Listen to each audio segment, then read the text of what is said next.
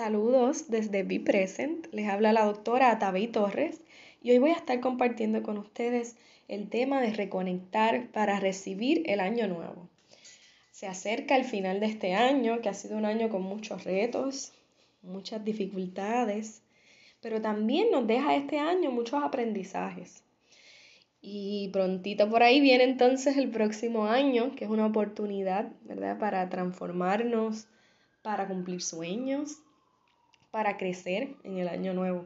Así que les voy a estar llevando por una reflexión sobre el año que se va y posteriormente hablaremos un poco sobre esas metas de año nuevo, esas aspiraciones y algunos tips para llevarlas a cabo, para que se concreten. Así que arrancamos pensando en este año que se va, ¿verdad? Este año tan complejo que hemos tenido. Y quiero que te preguntes, ¿cuáles fueron las mejores lecciones que te dejó que aprendiste en este año. Te invito a que anotes esta pregunta y la puedas desarrollar, ¿verdad? Ya sea en un papelito, en el celular o en tu mente, que, que traigas esa, ¿verdad? Esa respuesta de cuáles fueron esas lecciones, esos aprendizajes que te deja este año. Todos yo creo que sabemos los retos eh, que tuvimos este año, así que es importante mirarlos desde otra perspectiva y ver también eso que sí valoramos en el año, eso que aprendimos, eso que nos llevamos, ¿verdad? eso que nos llevamos con nosotros de este año. También reconocer esas situaciones dolorosas que hubo este año, ¿verdad? No, no vamos a obviar esa parte de esta historia de nuestro año. Y cada persona lo vivió de forma distinta. Pero reconocer eso, ¿verdad? Esas situaciones complejas, ese dolor, y a la vez darte la oportunidad de identificar áreas en las que creciste este año. Así que tómate el tiempo que necesites para eso. Yo te voy a estar dando preguntas en este podcast y luego puedes ir desarrollándolas. Eh, ¿verdad? Más adelante, cuando terminemos este podcast, te puedes sentar para que las desarrolles. Así que una vez hayas hecho esa reflexión sobre el año que se va, te invito a que saques unos minutos para agradecerte. Agradecerte por todo lo que tú has hecho este año para sobrevivir, para conectar, para continuar moviéndote día a día. Así que sácate unos minutos y, ¿verdad? Trae a tu mente todo eso que tú has hecho este año, todo ese esfuerzo que tú has hecho en este año para poder continuar. Y agradecele a tu mente por ayudarte a planificar, a decidir, a adaptarse. Y agradece a tu cuerpo también por todo lo que ha hecho por ti, por moverte, por sostenerte, por permitirte trabajar, por permitirte conectarte con los demás, Así que toma un tiempo también, ¿verdad? Te invito a que después de que hagas esa reflexión del año, te agradezcas. Es importante agradecernos a nosotros mismos también, porque a veces estamos tan enfocados en, en los demás, en darle a los demás, en lo que otros hacen, que olvidamos agradecernos a nosotros mismos por tanto esfuerzo y dedicación, por hacer las cosas con tanto, tanto amor. Em, si te interesa una explicación más detallada sobre este ejercicio y sobre las preguntas, nosotros tenemos una guía que es gratuita eh, para, ¿verdad? Que se llama Reconectando para recibir el año nuevo. La puedes encontrar en la página web que es www.bipresentpr.com. Ahí puedes descargar la guía en el tab de recursos y ahí vas a encontrar más preguntas específicas y este ejercicio mejor explicado, el ejercicio del agradecimiento propio, para que lo puedas practicar. También entonces tienen más información sobre cómo establecer metas para el año nuevo. Y ahí vamos. A mí me gusta ver el año nuevo como esa oportunidad, eh, una nueva oportunidad de crecer, de transformarme y de cumplir sueños y aspiraciones, de aprender y de crecer. Así que lo primero que a mí me gusta hacer es poder mirar al año nuevo y preguntarme cómo yo quiero que sea mi año nuevo cómo quiero que sea. ¿Verdad? Y ahí date la oportunidad de reflexionar cómo tú quieres que sea el año, qué cosas tú quieres que estén en tu vida, qué tipo de persona tú quieres ser en este año nuevo.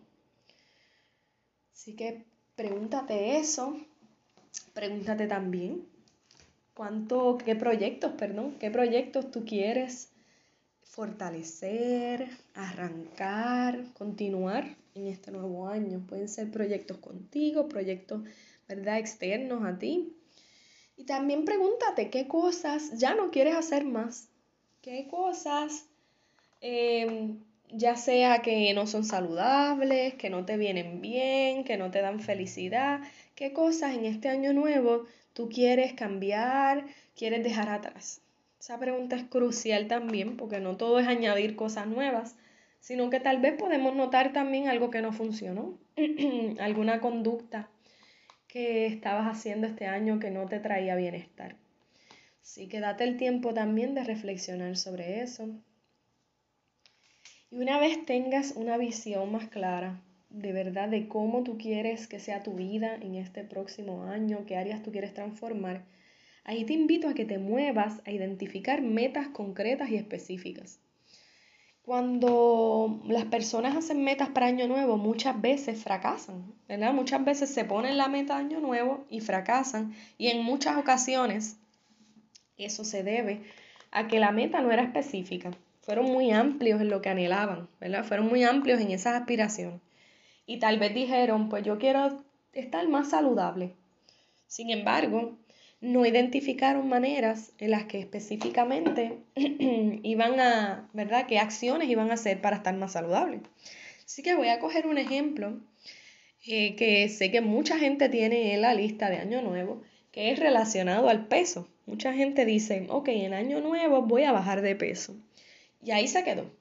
Y yo creo que eso está fantástico para empezar, porque ahí ya tú sabes qué es lo que tú quieres hacer, ¿verdad? Hacia dónde dirigirte. Pero ahora falta lo específico. Y cuando me refiero a específico es preguntarte cómo, qué, cuándo, dónde lo voy a hacer. Así que vamos a coger esa misma de ejemplo. Pues si quieres bajar de peso, tal vez puedes empezar por hacer unos cambios en tu actividad física. Maybe ahora estás haciendo cero de ejercicio, pero te puedes proponer para el año nuevo una meta de hacer ejercicio dos días a la semana. Y ahí vienen las preguntas que les dije. ¿Qué es lo que voy a hacer? Pues mira, voy a hacer caminata. ¿Dónde lo voy a hacer? Ok, en la urbanización. ¿Cuándo lo voy a hacer? Pues lo voy a hacer por las tardes cuando regrese el trabajo. Y así sucesivamente. Así que vas a identificar metas específicas y concretas que tú puedas ¿verdad? Que tú puedas hacer que te acerquen a ese sueño o anhelo que tú tienes. Otra cosa importante, además de hacer las metas específicas, es que sean realistas. No pongas de meta empezar a hacer ejercicios y vamos a arrancar con hacer un maratón en enero. Pues eso no, no es realista. O voy a hacer ejercicio los siete días a la semana, de, voy a ir de cero días de ejercicio a siete días de la semana. Tampoco es muy probable que eso tampoco lo cumpla. Así que debe ser, pregúntate si esa meta es realista. Otro tip importante es agendarlo. Agendarlo me refiero a ponerle una fecha de inicio. Debe ser lo más específico posible. Este lunes, tal de enero, voy a arrancar haciendo la caminata, voy a arrancar haciendo los cambios que me propuse. Así que trata de agendarlo.